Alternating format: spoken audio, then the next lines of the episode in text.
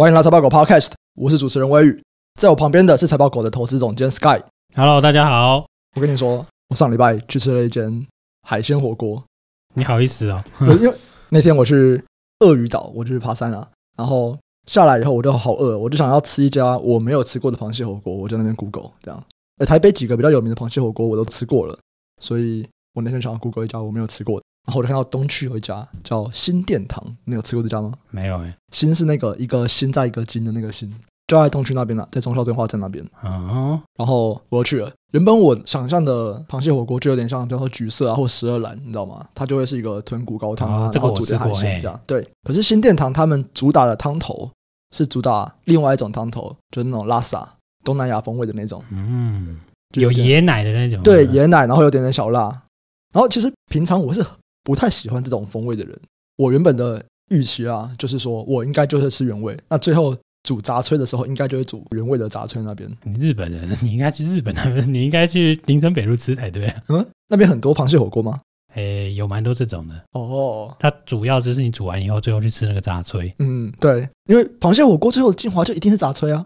诶，对，就是很日式啊，这、嗯、日式玩法嘛。哦，可是吃到后来啊，诶，我全部都是煮拉萨那锅，诶。我觉得他那锅很好吃，我平常不太喜欢椰奶，可是他们的椰奶我可以接受，哎，好不好？推荐一下，我这个杂炊也是煮拉萨那锅。你这样会让人家怀疑是叶配，欢迎给我钱，我这不是叶配啊，有叶配我们会说，对，这不是叶配。不过好，新殿堂，哎，我觉得还不错。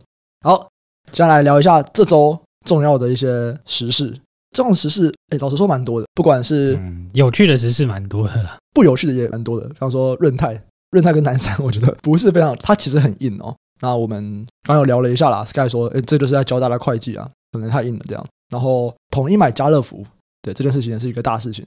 和这个很像比较没有可以延伸的吧？我们比较不知道要讲什么。其实有诶，你知道家乐福其实在市场上挂卖很久，是真的。嗯、对啊，可是它挂卖很久的点，倒也不是没有人要买，而是他在找到底最好的买家是哪一个？没有，前几年是真的没有人要买。哦，真的吗？为什么？不然怎么会挂卖很久？我第一次听到这个案子，至少五年以前。诶，那真的很久嘞，在他买顶好之前，所以他顶买顶好，我有点压抑，因为那个时候你觉得他已经就要卖了，为什么还要买顶好？对，没错，因为这个应该蛮多人知道的，就是如果你在财务业招总的话，应该多多少少会听到一些，就听到这个相关的这个案子在转了、啊。嗯，因为他 deal size 非常大，然后二来是说他就是当时啊，当时听说看起来状况没有很好，但我没有去要资料啊。嗯，对啊，状况没有到很好，不是说他赔钱哦，是说他没有赚很多钱。嗯，我记得之前的状况是这样啊。嗯，但后来他买的顶好，我想哦，哎呦，这个这个策略改变了哦，好像没有要卖，哎，结果又卖了，靠，耍我，说不定是因为顶好啊，顶好赚很多钱啊，所以买进来以后，哎，看起来真的没有，我觉我觉得这很厉害，是说他等于就是说你去买一个顶好，嗯，然后他把自己弄成一个大礼包，然后再卖给别人呢，对啊，对啊，对啊，这就厉害喽，哎，你说这个操盘人很厉害，嗯，我把打包的弄得更漂亮了，这算是一招好招呢。对，如果当时在买挺好的策略的目标，主要是因为我要 bundle 一起更好卖的话，诶，这的确是一个，诶，他很聪明，然后想不太到的东西。我等于说我买一个东西，然后增加自己的价值嘛，对啊，对啊，卖给你。当然我不知道实际的财务数据多少啊，但看起来是这样啊，嗯，对对。所以你觉得这次统一他会开始说，诶，我要来买家乐福，主要的原因就是因为有在包挺好嘛？不然为什么他四五年前当时家乐福要卖的时候他不买？我觉得有可能是这样，诶。而且二来是他全年在旁边说：“哎，你不买，其他人在旁边赶紧想嘛。”嗯，哎，你不买就我买喽。啊，可是他们四五年前他们都不买啊。对啊，所以这就是我觉得中间一定有特别的改变嘛。嗯，那看起来买挺好那个，哎，蛮厉害的哦，好像很有趣，对。对，好，这个算是意外啊！本来我们刚才在脚本的时候是没有这段的。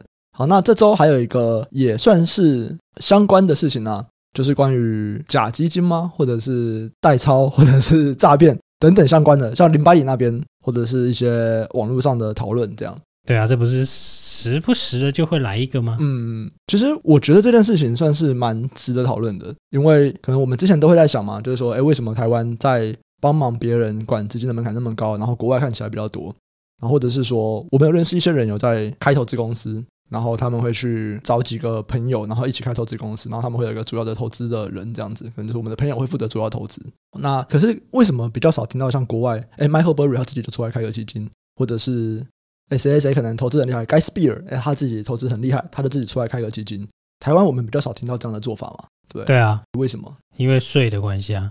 怎么说呢？你个人投资证券是免税的，嗯，没错。那、啊、你开个这种公司，它不是扣二十八？对，刚刚北基耶。其实我们 在我小时候，小时候就是可能七八年前、十年前，当时我们的理解会是说，因为台湾这个资本门槛很高啊，你知道，台湾如果你想要去全权委托啊，你至少就要五千万的资本额，而且里面还有一定比例是你放银行不能动的。那这个你要想啊，如果你真的投资很厉害，你一年赚个可能十趴、十五趴，哎，这个的机会成本其实很高哎，因为你就是放银行不能动的一笔钱，你差五千万的本金活用啊，应该是不用五千万全部都存，它是一定比例要存。对啊，对啊，对啊，但哎，你很难那个啦，你就讲，嗯，就是反正就是五千万一定比例你不能动嘛，谁受得了？对啊，真的啊，就是这么多钱反正那边不能动，那你觉得成本多高啊？谁受得了？可是如果今天单纯在讲说这个费用，难道真的就很多吗？哎，其实也不一定哦。因为如果今天你想要去开曼开基金，或者是你想要去一些比较容易开基金的地方开基金，你去办什么手续啊，然后每年要去 audit 啊，你的就 audit 的财报等等的，其实你每一年要花的钱大概几百万也是跑不掉，几百万台币也跑不掉。对，所以如果你要这样做，通常 size 要到一定程度以上嘛。嗯、你看保管银行也要钱，假设你开在香港，香港要保管银行嘛，对，你开曼要成立公司嘛，然后又要去借，又要拿九号牌，然后又要每年要 audit。对对啊，这其实是满满的费用。然后你如果要买台股，你要借那个叫什么国外法人账户嘛？对对对对，这种这种 account 啊，那你要去交易其他地方，你要去其他地方开户嘛？嗯，所以其实有很多神秘的成本，也不能说神秘啊，就是大家可能觉得好像不用钱，但实际上要钱的一些，实际上要每一年都要花很多很多钱。对对对对对。所以小时候会觉得说，哎，这个台湾你全权委托的资本的门槛五千万，这个太贵了啊！国外都没有这个样子啊，你动这样子，你就是在捣乱台湾的资本市场。哎，可长大后就发现说不是啊，你在国外也是每年一大堆的费用，追根到底啊，就是呃，这不是标准的问题，这是你没有钱的问题。对，你 size 不够大，这都是问题。啊，你 size 很大，这都不是问题，这是我买不起的问题。对，可是你刚刚讲到一个另外很关键的，就是到我们现在再回过头来，所以台湾到底为什么那么少基金？就是哎，我自己投资很厉害，我就出来开基金。直到最后的关键就是在税啊。对啊，我觉得就是税啊。对，因为目前台湾一般的散户，我们在买卖股票。我们是不用扣资本利得税的。对啊，我光不用资本利得税就哎，差太多了，差太多了，差太多了。对，你们就想象哦，今天我开基金，我就是一间公司。那你公司赚钱要不要缴税？哎，要嘛，对不对？二十趴的税，你就要缴缴过去。但是你今天你个人买股票，你赚到的钱，你不用缴资本利得税。这个在全球来讲都是非常罕见的。如果大家有在看一些国外的一些书啊，他们为什么在叫你长期投资？其中一个原因其实是税。比方说像美国，你美国如果买卖股票，你买了以后很快的卖掉。哎，你的税率会比你抱很久卖掉来得更高，所以在美国这样子，你持有期间不同，你的税率不同的情况下面，长期投资比较有优势。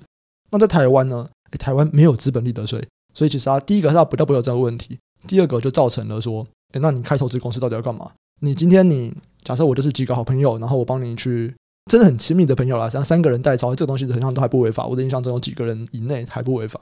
那这件事情，诶，大家都不用扣税，诶，爽爽赚没问题。对啊，理论上代招都是违法的啦，只是说你要怎么认定就是。我记得他就是在你有没有针对不特定人嘛，然后多少人，他会综合去判断。不特定人那个是公募私募的问题啦。对啊，那如果你只是就是反正受托什么的那个，那个好像这个就是证券法规了啦。对啊，嗯、这个讲完大家直接睡觉。大家要想知道就是看就是投信投顾的那些法规嘛，投信投顾业务员啊。嗯对不对？全权委托的这些那个什么业务员啊，你们都有考，对不对？我讲这也没意义，但重点就是说，理论上去随便找人代操是犯法的啦。随便找人就犯法，可是我跟你讲就是，比方说我兄弟姐妹，我帮他们代操，这个没问题。他委托你做这些什么事情嘛？对，对，这没问题。然后，如果今天想再多一点人，在台湾目前啊，合法的管道，除了你去国外开基金以外，在台湾目前合法的管道就是你要开投资公司。那开投资公司就有其他的问题嘛？就比方说。你的股东要拿回来钱不容易，这就是要透过减资的方法。啊、你要你要么要么要缴税嘛，要么就真减资都不容易。哎，也不会不容易，就麻烦呢、啊，要钱，嗯，要更多的钱，而且真的是不太容易啊，因为你就是要董事会啊，然后通过啊，然后要各种签文件啊什么的，就很麻烦了。对啊，就是麻烦了。对，哦，所以在台湾可能是这样子啊，可是我觉得这个东西还是对一般人，因为其实对机构来说，看起来啊，金管会其实有在逐步的开放。例如说，现在我们知道有一些金融公司，我不太确定是投信还是证券，他们可以去投资全权委托子公司吗？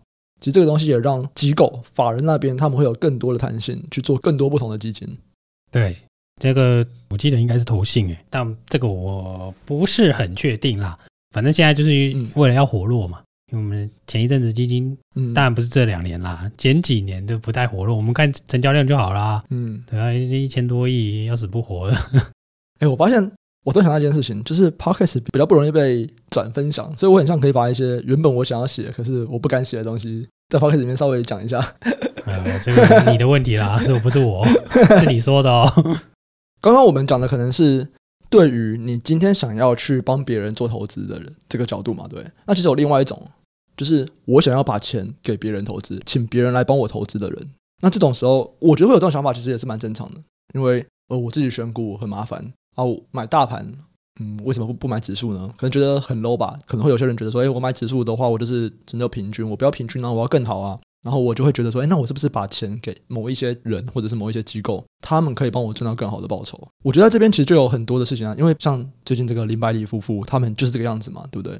他为什么不把钱去买指数型基金，而照他们那个朋友上面，因为他们觉得说，哎，这边感觉可以赚更多。其实诸如此类的事件很多，然后我可以跟大家讲，就是真的名气啊，或者是各种成就，好不好？就是跟投资无关的成就，直接跟绩效无关的成就，其实很多都是没有什么太大意义的。因为我们就可以讲几个可能大家在传来传去就比较知道的的事情啊，像常上电视的分析师，或者是畅销书的作家，或者是投资社团里面很有名的人，或者是很大的社群的主持人这样子。那其实在这几个种类里面，他们都很有名嘛，对不对？大家都知道他们，他们可能也都上过很多电视啊，写过很多书啊，写过很多文章。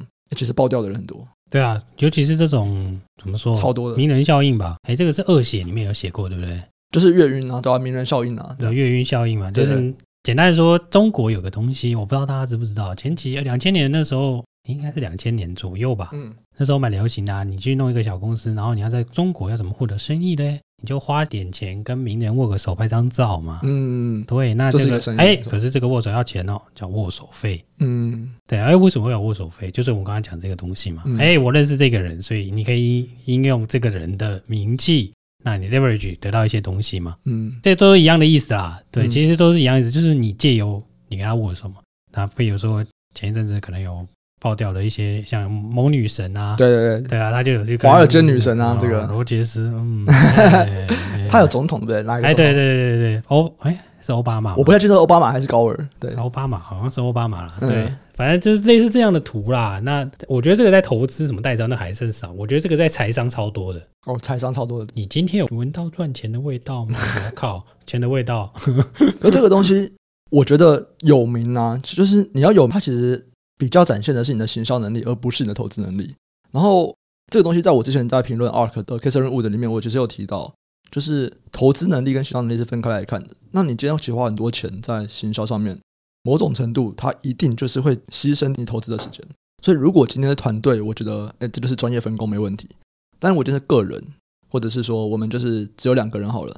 然后，你有办法让自己在对一般人来说，你很有名气，你一定势必就是会必须要花更少的时间在投资上面。就例如说，假设我们今天要录 Podcast，或者是。我今天要写更多的文章，分享更多我看的东西，哎，我势必就是会减少我投资的时间，所以我就比较找需要需要找 Sky 来帮我嘛，对不对？因为我一个人看不了那么多，我一个人还有很多其他的工作要做，那我就要找 Sky，Sky 就是全部在做投资来帮我来跟我聊这样，这东西它真的是违背的，所以越有名的东西，我觉得以投资绩效来讲，真的就大家要慎思熟虑啊，因为他就是你要想他花时间在这边，那在投资上面他花的时间就一定会是比较少的。过去就有这个例子可以寻啊，Bill Ackman 呢，嗯。对啊，他有一阵子不是 activist，弄得很爽嘛，赫宝福就炸裂了。嗯，对，他后来不是说他痛定思痛，他觉得要回归本质，他后来二零二零年就大赚了。对对对，对啊，他其实我觉得是一个很好的例子，我觉得是真，就是用他来当，就是说，哎，其实他一开始他在玩那个 activist 后来有点有点丢高了，对不对？嗯，对啊，每档他都要搞呢，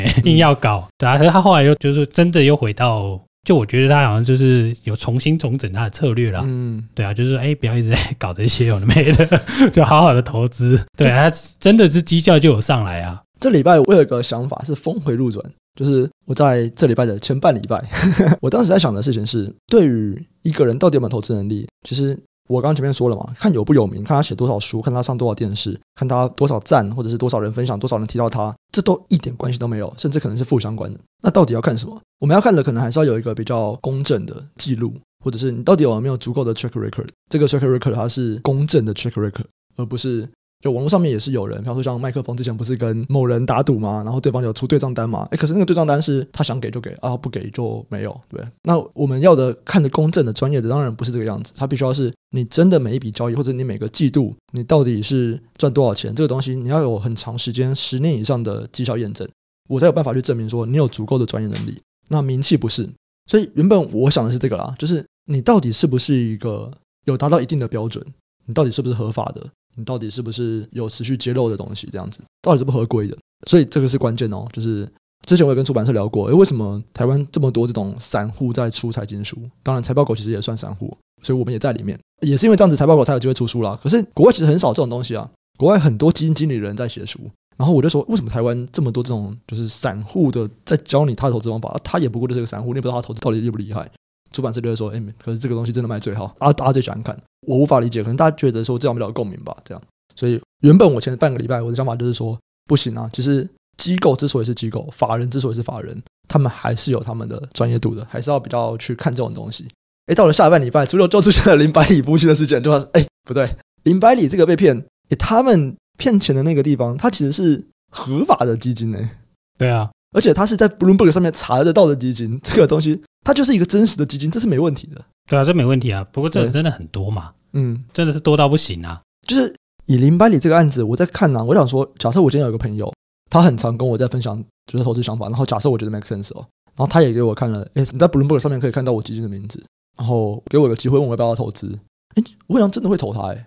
对啊，我直接举另外一个例子啊，嗯，之前爆掉那个卢鑫嘛，嗯，对啊，卢鑫那个他那个叫什么名字啊？叫陈，蛮姓陈的那个人，他是说我是。德勤的顾问啊，财务顾问，我去兜九地这个案子嘛，德勤就是要募资去拿九地嘛，对，九地控股啊，九地控股是做牛仔裤的公司嘛，对对对，问题是那时候牛仔裤没有人要穿嘛，对不对？嗯、反正这个这是一个故事嘛，哎，谁入股了？国发基金啊，嗯，所以你说这东西到底是 谁比较聪明？我也不知道。你看他现在跑了嘛？对对啊，他讲的东西没有一个东西做到嘛。大家如果想看这个故事的话，黄国昌讲超多啊，啊，对对对，他骂超多的，黄国昌骂超多的。说实在的，那个一看就知道是骗的啦。那个我一一开始就就觉得是骗的，因为为什么？当然这个马后炮啦。你就说啊，你那听你在胡乱，我就想说啊，你会想要买牛仔裤，我也是觉得你怪怪的。可是我觉得很合理啊，因为如新本来就纺织大厂啊。那如新超可怕的，如新说全世界都有神秘的地方都有一个仓库，然后那么弄纺织，然后满满的存货，你敢买？哦，你这个是在公开的 diss 一间公司哦。哦，对啊，然后 后来又跑去灌中和羊毛嘛。OK，这个都是公开市场上的事情啊，嗯、对啊，你说我就事后看嘛，嗯，对啊，那他存货真的很多嘛，他那时候财务状况也真不怎么样啊，一样给你弄上去嘛，对不对？国发基金买单，嗯，不关我事啊，可是那个纳税钱关我事啊，对，哦、所以我可以讲两句。如果今天我们要来批评政府的投资决策，哎，其实这个还有另外一间公司也很有名啊。一间做台湾电动车的公司。哦，那很棒啊，那还好啦，对啊，反正这种我说真的啦，真的会出来骗的人啊，嗯，绝对说服力都超高的，嗯，包含了就是你有遇过，我想想看有哪有哪些比较有名的骗子，就是要已经爆掉的吗？还是没有爆掉的？已经爆掉的，啊，我有遇过的，我认识好多骗子，我觉得好好玩。因为我们刚讲那家还没爆啊。啊，对对对对，嗯，卢鑫爆了啦。没有，我说电动车那家还没爆。好，电动车还没有。对，有很多啊。嗯，对啊，所以他们其实其实出来募资，他们的说服力都很强哎，因为他们其实真的懂这个游戏嘛，不然怎么说服你？然后我刚刚讲的散户，他可能就只是比较成本低的骗子，成本高的骗子，像如新或者是刚刚我们其他讲的其他公司，他们都是上市贵公司哎。成本够高了吧？这够有威信的吧？就他还是可能会出现骗子这个机会。等下可能一开始没有要骗啦，到最后不行了，他就只好把钱弄走了嘛。嗯，对啊，有很多都是这样子的，对不对？我本来真的要做一个什么事业，嗯，但后来发现不行了啊。但是这边还有一点钱，我把它拿走。那今天你就是一个一般人，你到底要怎么样避免自己发生这个状况？我真的就觉得那个报酬率太高的啦，真的是要小心啦，对不对？嗯，Too good to be true 这句话是一个老生常谈，嗯，但真的很难判断。这个我同意啊。嗯就如果我们讲平常我们在讲这些案子，就是就是我们一般同升斗小民在投的投资案，嗯，都很难判断，更何况是像我以前你们以前在做 FA 的时候，有很多这种类似的投资案，真的是更难判断了。嗯，每一个动辄都跟你说你 IRR ten percent 以上，嗯，是基本的，二十 percent 三十 percent 都有哦。对啊，那每个都讲了，真的还带你去看厂啊，给你看订单啊。我甚至去过一家公司，现在已经下新柜了，去就跟你说门口的货全部都是要出货的。结果呢？就我们摸全部都是灰尘啊，直接就跑了，是设备商啊，对啊，那家就是后来就直接下新贵，当初开一百块，后来直接跌到十块以下，嗯，这种超多的，真的，我自己就遇过好几家，啊，对啊，他就直接跟你讲，老板跟你讲啊，这个订单你看你看你看，哇，结果就哎，过过三个月哎，然后我就跟那个成交商说，嗯，赞，这是很多，其实我们呃，我的家人其实前两年也有发生过一件事情啊。然后那个人是各种讲说一年一百趴，我不知道，我无法理解为什么会有人相信一年一百趴这个数字。然后我妈就一直说：“哎，要这个要不要买？”我就说不要嘛。她就说：“不是你，你知道那个谁谁都都有拿到钱吗？他们真的每个月都拿到钱呢。”我说：“就是不要啊，这一年一百趴一定是骗子。”我说：“你敢买就不要不要让我知道，我先把你骂爆的。”哦，你为什么不做一个两百趴的，然后我们来续啊，一年一百嘛，对不对？这个你发现不合理的数字，它一定是骗子。所以我觉得大家还是要对合理有个预期哦。今天你大盘就是那个样子。我们说真的很厉害、很厉害的人，他们到底赢大盘多少？比方说，大家可以去查一下过去十年台湾表现最好的股票基金，它到底赢大盘多少？你现在问我的话，因为我没有查，我不知道。可是我蛮有信心的讲说，过去十年，如果我们看十年的报酬，然后年化报酬，台湾最好表现最好的基金赢大盘，绝对不超过三五趴。你说同一档啊？如果有换的话，那当然不一定，对不对？我就说一档基金十年以上啊。对啊，对啊，对啊，对啊。如果你是说一年、两年，哦，那个东西你一年要赢个几十趴都有可能吗？可是我说，不过那个有搜寻成本，所以那样对，就用同一档比较合理啦。对，对对，我们就是看十年嘛，同一档十年以上，在近十年你要赢大盘，我觉得不太可能超过三五趴啦。所以我们就知道大盘多少嘛，大盘就八到十趴，就是过去十年来看的话，八到十趴。那如果今天你有一个人可以告诉你说，哎，我的年化我就先抓十五趴，基本上啦，机会都不高。这个机会不是这么容易找啦，嗯、啊，不然就是里面有很多未知的风险。对，它一定有你不知道的事情啊。譬如说，我第一次遇到太阳能电厂，嗯，这个大家现在都觉得是稳定的哦，嗯，就是这个可能有几年前，九年前、十年前吧，那个时候太阳能一度还卖七八块吧，嗯，哎，现在四五块而已，对啊，所以那个时候算的确 IRR 有十五趴的，嗯、但是因为维修成本是问号，所以那个都是高估的，所以那个时间点可以存续多久也是问号，因为没有人存续十五年以上，嗯。对啊，那我算一个 IR 十五八，我自己都觉得，哎，这个我到底是哪里算错了？哎，我突然想到，我还有一个心得，哎，就是我的心得是不太能够相信人这件事情。就是应该说，其实，在过去啊，过去十年，我觉得最可怕的人，他不是那种我要来骗你的人。就对我来说，我觉得对于一般投资人或者一般散户来说，伤害最大的，都不是那种，哎，我就是故意要来骗你这样的人。最大的风险是那种，他真的相信这个东西，然后他人很好。所以你真的也觉得说，诶，这个人真的很好，可是他所相信那个东西是错的。嗯，因为这种时候，比方说，我可以讲一个是现在已经没有了，可是我们就讲，比方说七八年前，七八年前其实有一种投资方法非常流行。那讲出来，其实我觉得大家都会知道是谁，所以我也不讲这样子。然后那个人就我也知道他，然后我身边的朋友其实也都有见过他，然后大家都说这就是一个很好很好的人，他真的是一个很好很好很好的人，然后他就是很乐意分享，他分享的东西就是错的。然后他真的很相信那个东西，你知道吗？那在这种情况下面，我觉得那个渲染力会更强，因为他是真的全心全意的相信。可是那个东西是错的，所以你这是在怎么样？在第一次新创吗？就变成说，我们到最后啊，其实你看这个东西，你到底要不要相信他的时候，其实大家真的是不可以说，因为我真的相信他人很好，我相信他不会骗我，然后我相信他很厉害，不可以把重点压在人身上。你自己还是要有办法来判断这件事情到底是不是对的。哦，你这样子很多新创的书都要丢掉了呢。VC 的书要丢掉，我什么都不投，我就是投这个人很屌，对不对？他们讲这样讲，可是我觉得他们会说重点都是在人嘛，对不对？但他们有没有产业上面相关的知识，一定还是要有啦。写书大概写一个主轴，不能跟你讲说我评断里面我看了两百页资料，然后两百页都告诉你说，哎、这个大概是怎样？这个一定还是要有嘛，对不对？比方说，我们就讲最有名的新创加速器 Y Combinator 嘛，不，Y Combinator 他们投了 Airbnb，他也是说 Airbnb 这三个创办人打不死的蟑螂，我要投。重点就是因为他们真的是够有这个韧性，这样子怎么样都打不死他们，就是要做这个东西，所以我要投他们。可是 Paul Graham 说什么？我说我投你们，但是你们要换题目，我才不相信 Airbnb 这个题目做得起来。所以你看，他其实当然啊，最后 Paul Graham 他的判断是错的嘛。诶，Airbnb 真的做起来了，可是他怎么判断这个题目做不起来？他还是有爬部分的产业知识嘛？是啊，他一定有 study 的，他只是写出来的东西都是。如果是写一个文字的东西，嗯、你很难把所有的东西都写在同一本书里面。嗯哦啊、没有，如果你今天是说不要尽信书，当然没问题嘛，对不对？比方说，我们就看那个、啊、台湾比较常讲的人谁，像 Freddy 啊，Freddy 商业笔记，他不是很常在分享说他在看一些新创所看到的东西吗？对啊，我觉得大家都认同啊，新创人最重要。可是你看看 Freddy，他里面是不是写很多这东西在产业上就是不 make sense？我就直接对你这个人打个折扣。反正你这种什么创新者啦，嗯、通常就是那种成王败寇嘛。他成功了，你就是之前看的都是错的啦。对对啊，但是有的时候其实是有时空上的限制跟那个产业知识上的限制了。我觉得讲到这边又会让我有点想要再插出其他的这个主题，可是这个主题太长了。可是我就就讲一件事情，就是我最近有一句话让我感触很深啊，我忘记是谁说的，可是是 Stripe 的创办人他有分享，还是李璐有提到这样，他就说悲观的人听起来很聪明，但是乐观的人才会赚到钱。然后这句话会让我觉得说，哎，其实这个东西跟你刚刚讲的这种成王败寇很像，他就是要相信一个别人都不相信的东西。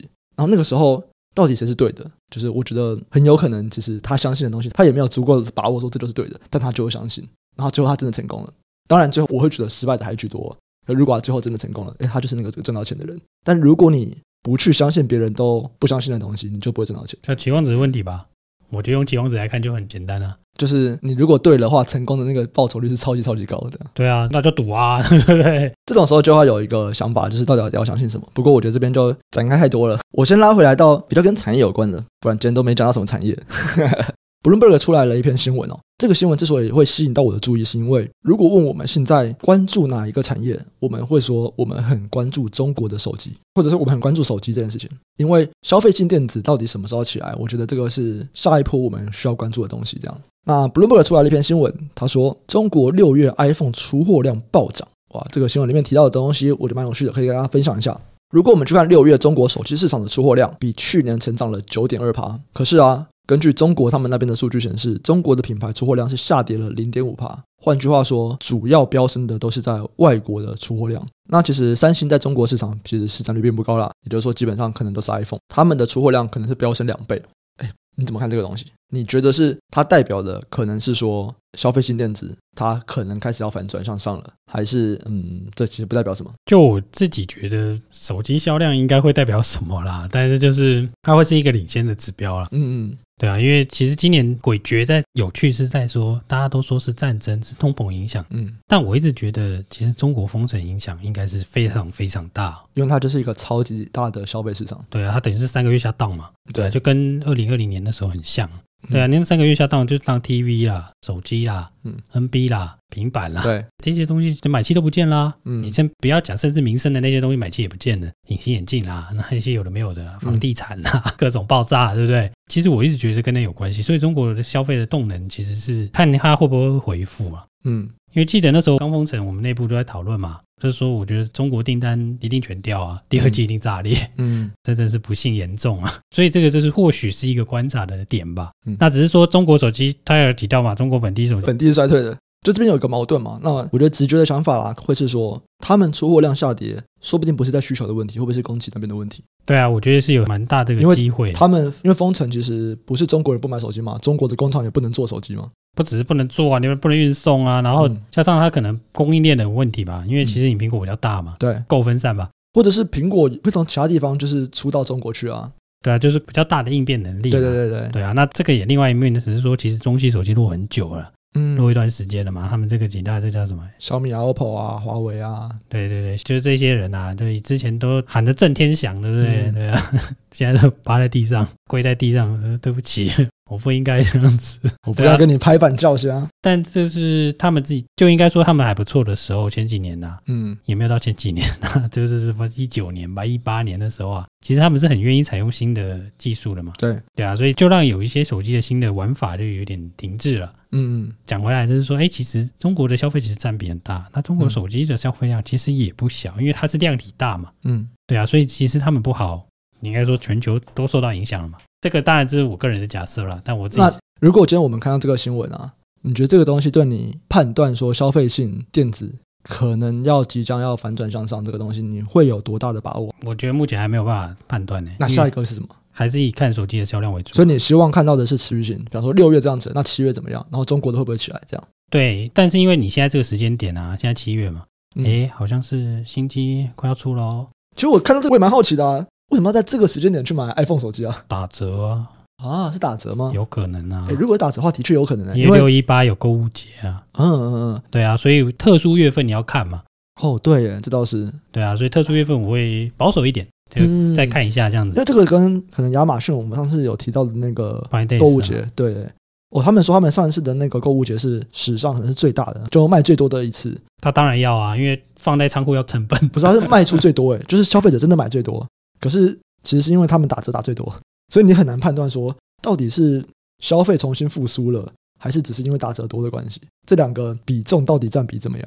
打折多本身就是一个问题啦。嗯，你没事不会打折啦。你能卖贵，你当然会卖贵啊。你会打折，就表示你有必须要让掉的东西嘛。嗯，对啊，你后面有其他的考量啊。OK，对啊，所以通常公司说要打折啊，当然了，我们身为一个消费者要买 打折的东西，我说爽啊，舒服啦，对不对？最好不要钱啊，对不对？对啊，但你一个评断角度，它一定有一些取舍嘛。嗯，对啊，为什么现在要打折让给你？嗯，对啊，之前讲过的 Nike 嘛，为什么要打折？啊，我库存好多，我必须要降，所以我要打折。嗯，对啊，我想 Amazon 一样意思嘛。我必须要降，所以我打折嘛。他给的说嘛，我存货有点多啦，哎，我必须要打折。嗯、他告诉你他存货有点多，要打折卖了，就表示他不会拉货嘛。嗯，对，如果东西都长一样的话啦，对，我会减少拉货啦。嗯，我不能说不可能都不会拉。合理，合理。对啊，所以像手机这个可能也是，哎，你就说，哎，在这个换代的快要换代了，又有购物节，那可能就要多看一下。嗯嗯，OK，好，所以这是可能，虽然说我觉得这是一个正面的消息，但毕竟又有第一个是快要换机的需求，第二个是。有六一八，他们是中国的网购的一个节日，这样子，所以六月的 iPhone 出货量大增，不一定真的代表说消费性电子要回来。我们还是看一下七月八月状况怎么样。对啊，因为毕竟对吧？公开的报道，法说会，嗯，你看那个力积电，力积电讲的真的是哇，奇峰好惨啊，嗯、感觉就哇炸裂了。可是我觉得这个就是不同的时间段，你知道吗？因为一个是在做比较上游的嘛，然后另外一个是消费通路。它当然是反映之前的状况，对对，它只是说就是有一段已经很惨了，嗯、你看得出来 TV 有多惨这样子。嗯，听完他讲就是哇，好惨啊，怎么那么烂？真的，可是台积电听起来就比较还行啊。对啊，那当然这个有下单的问题嘛，我们之前有提过，嗯、就是有几个月的这个生产时间啦。对啊，所以这会是一个。对啊，那还有就之前大家都听到今日代工涨价嘛，台积电只涨一次嘛，嗯，其他人都涨爆了，所以现在其他人在跌价了嘛，嗯，坊间应该有报告提到了。大家在议价嘛，嗯，利基店甚至讲说有人愿意付违约金啊，对啊，对啊，我宁愿不下单，对。对，所以你看有多惨，嗯，我连下都不愿意下，就表示我这库存是真的完全卖不掉，对，就我完全不需要跟你买东西了，对我受不了，你能不能买进来，我死定了我，嗯、对啊，他没有把握他可以卖掉，他觉得叠加速度太快了，嗯，对啊，我觉得这都是警讯。那你说为什么从利基店开始先反应？就是这几家公司其实产品组合不同嘛。嗯，台积电的先进制程都占五成的，对不对？先进制程目前听起来还没问题啊。对啊，这听起来就是沙梨，本来就没多少给你买嘛，对不对？嗯、你想买吗？排队。对啊，但这个可能是主要症结点。你消费的越多，嗯、那你可能会越早被砍嘛。嗯，对啊，现在看起来立积电就是首当其冲咯，然后再来就是其他的啦。对啊，你八寸的也有很多人被砍了。嗯，立积电八寸其实应该算是占的多的了。哦，这个很有趣诶，这个可能有点硬，可是我觉得可以提一下。之前只有提到八寸的供不应求，有一些产品本来用八寸，后来要转到十二寸，对啊，那八寸的产能看起来出来了，对啊，这八寸就是全部空出来了，你赶快下啊！等到之前转到十二寸的那些人怎么办？没有啊，他没差啊，就他们当初为了十二寸，他们要重新去做光照啊，什么要花很多钱呢？他一定要转哦，一定要转吗？其实你过去看每次的那个循环，每次八寸都蛮缺，嗯，哪一次八寸没有缺？所以这次可能他们，然后上一季或者前两季，他们好不容易下定决心，好啦，我就是整到十二寸，现在就算八寸产能空出来了。他们也觉得说没关系，我就就是已经决定。放心啊，十二寸也会供过于求，不要紧张，还没到而已。没有，就是大家都会不需要那个产能的规划啦。嗯，这东西很有趣哦。就本来大家估明年大家这个产能二八奈米，那这个我们之前有讲过嘛。二八奈米哦，碳氦的产能要冲出来了，对不对？嗯。你现在在这样跌，你看它会不会出来？吓死你了！哇，那个设备在半年来再好了，没关系啊，慢慢来。哎，你们做不出来没关系，慢慢来。慢慢交货，我不急，我不急，我不急。